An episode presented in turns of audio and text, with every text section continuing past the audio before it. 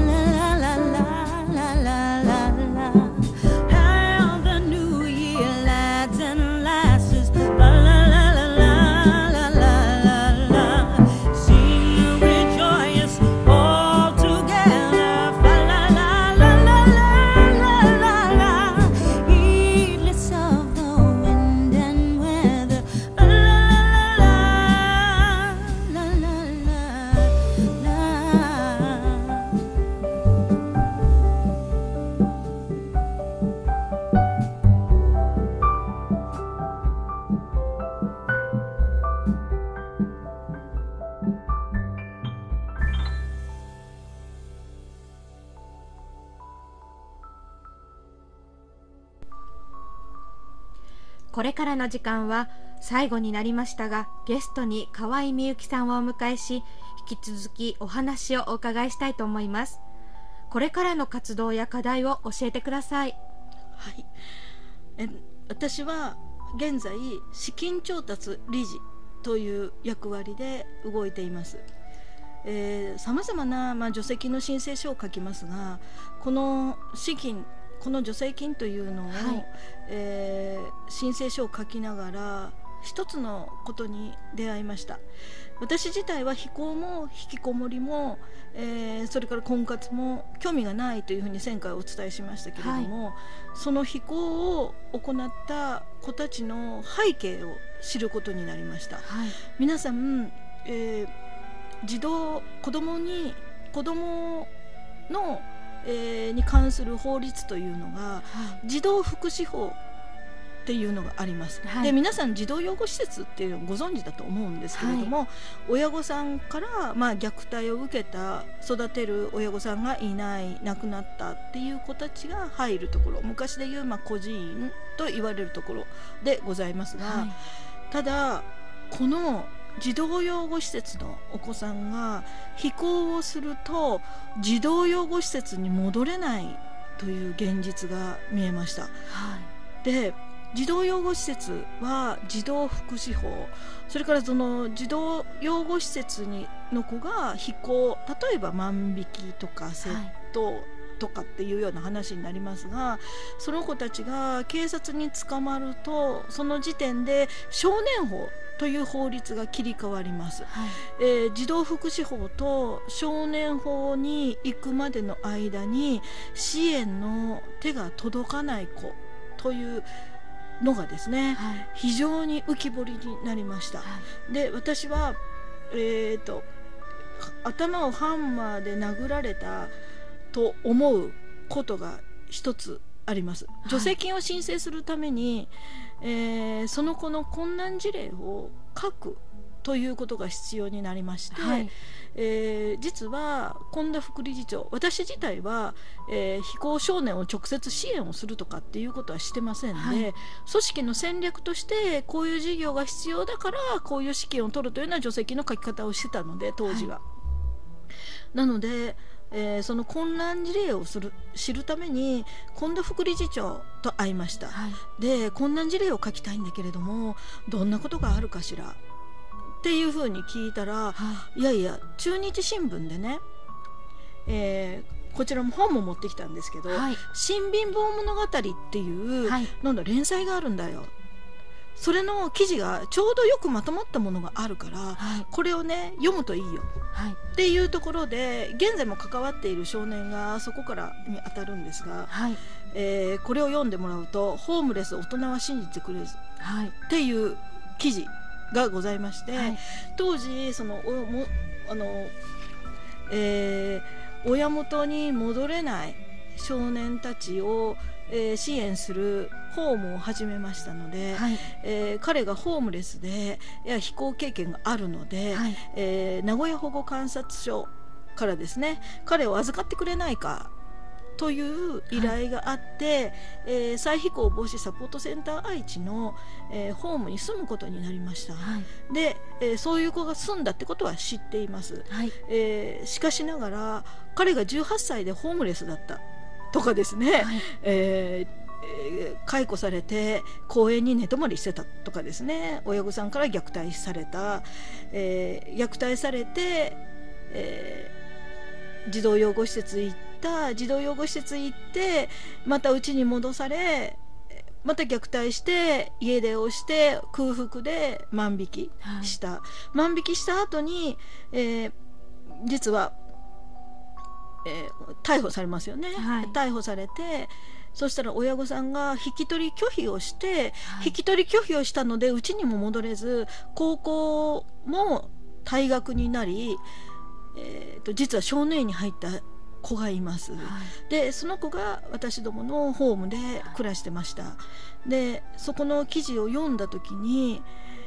親御さんに受け取りを拒否をされて少年院に行った。そしたらその少年院の中で彼はこう言ったんですよね。少年院から出たくない。3食あって、はい。普通みんな出たいですよね。ね。だから少年院から出てこないと彼は言ったんですね。はい。えー衝撃の一言ですね。うん。って言った時にあのそしたらね少年院の先生がはい。そんなんね自分自身のことでえーそんな少年院だって期限があるんだよ勝手に置いとくわけにはいかないよ。っていうふうに言われたらしいんですね。でその記事を読んだ時に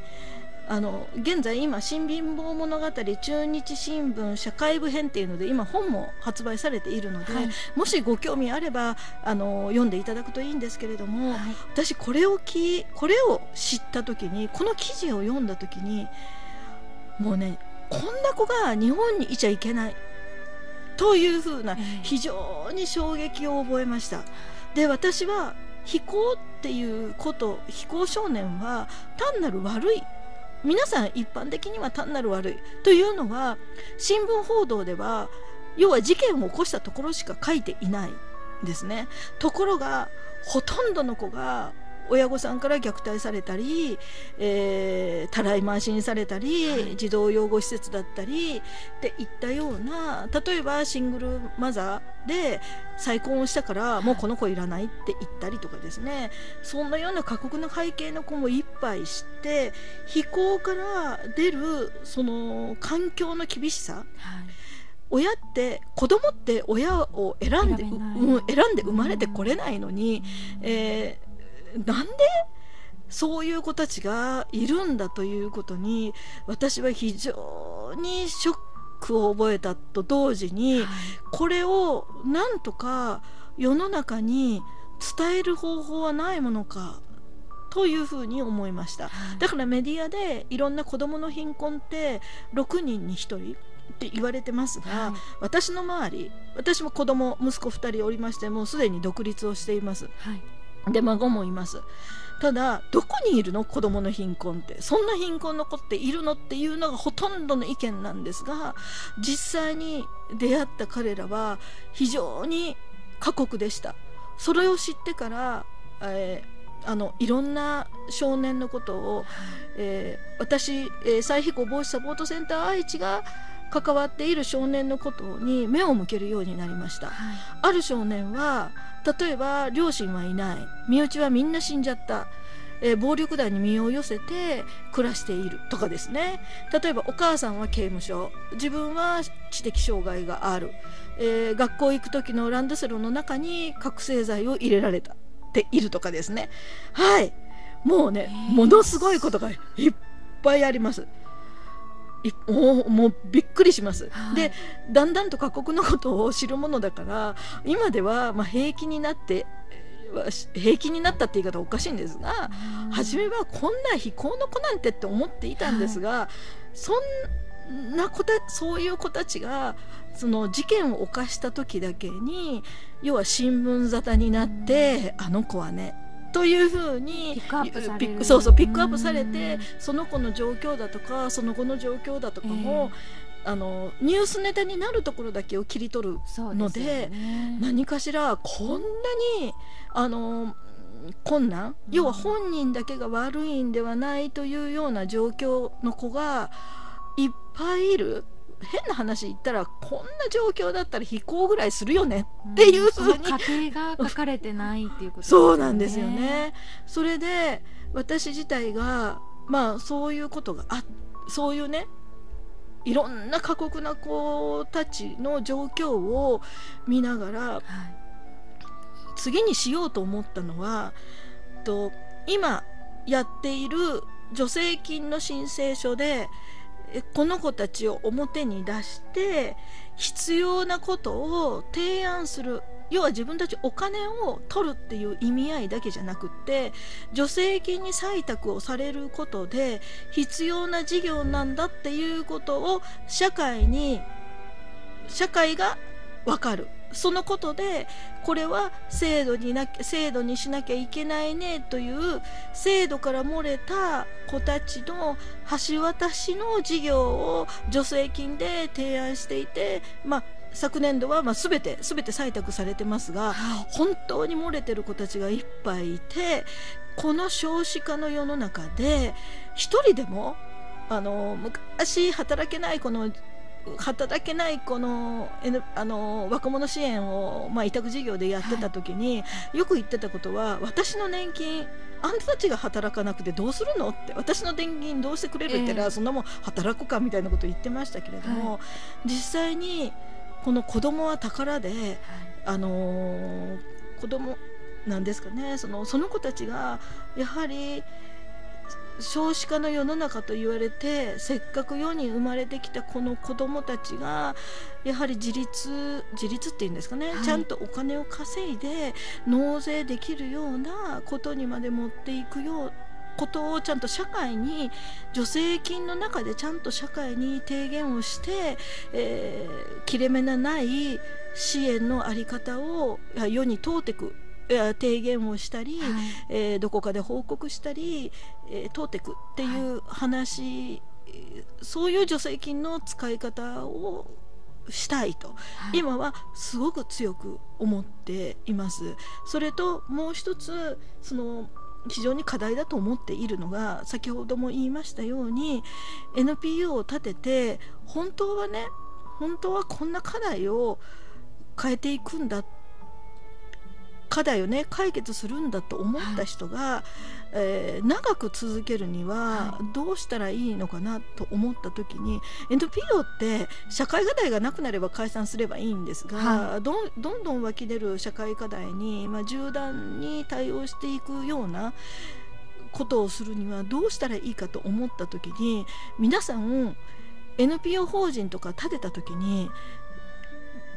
絶対的に自分たちはこれで食べれるようになる、えー、実はというと NPO といえばどこかから寄付が集まるとか、はい、お金をくれるとかそんなようなイメージで山ほどお金持ってる人たちがやるものだとか、はい、そんなようなイメージで生み出すっていうことだけは要はもらうという、はい、そういう意味合いの方が多いんですが、えー、そういう、まあ、意識改革をしたいというのと、それから NPO を活動するときに2つの方式要は自分たちで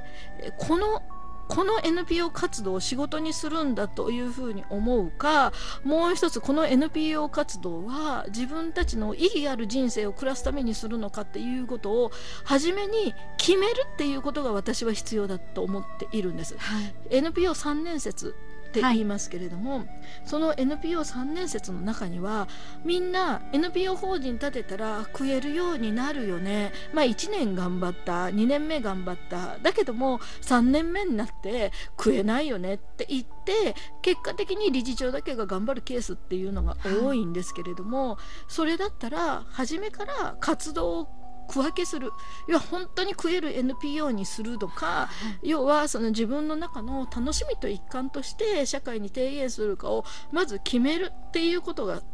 必要だ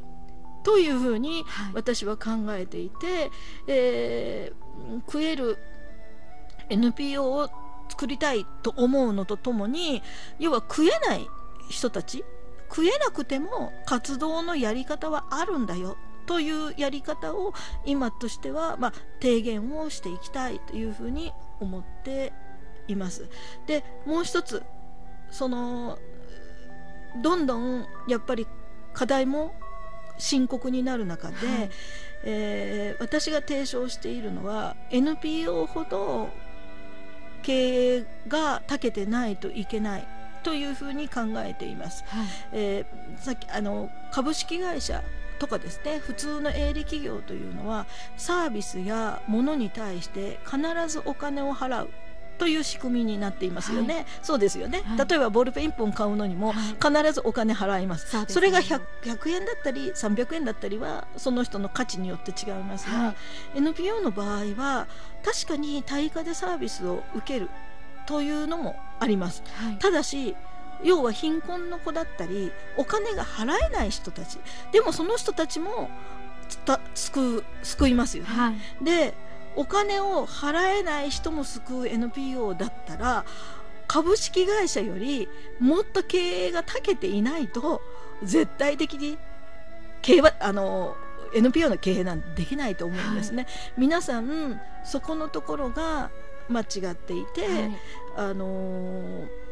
例えばそこがね自動的に寄付が集まるとかそんなものは自動的に寄付は集まりません。し助成金だって自動的にはくれません、はい、申請書を書いて必要だというふうに認められたものでしかないのでなのでそこの経営の仕方要は活動の在り方を、えー、区分けして食える人には食えるように、はい、えー、食えなくてもいいと考えてる人には食えなくてもいいような活動の仕方はあるので、はい、えー、そういうことを提言しながら長く社会課題を、まあ、解決できる組織の組織づくりっていうことを、まあ、これからも、まあ、ずっと応援しながら、はい、私自身が思うこんなことが社会に必要だ、これは変じゃないかと思うことを自分の中で、えー、日本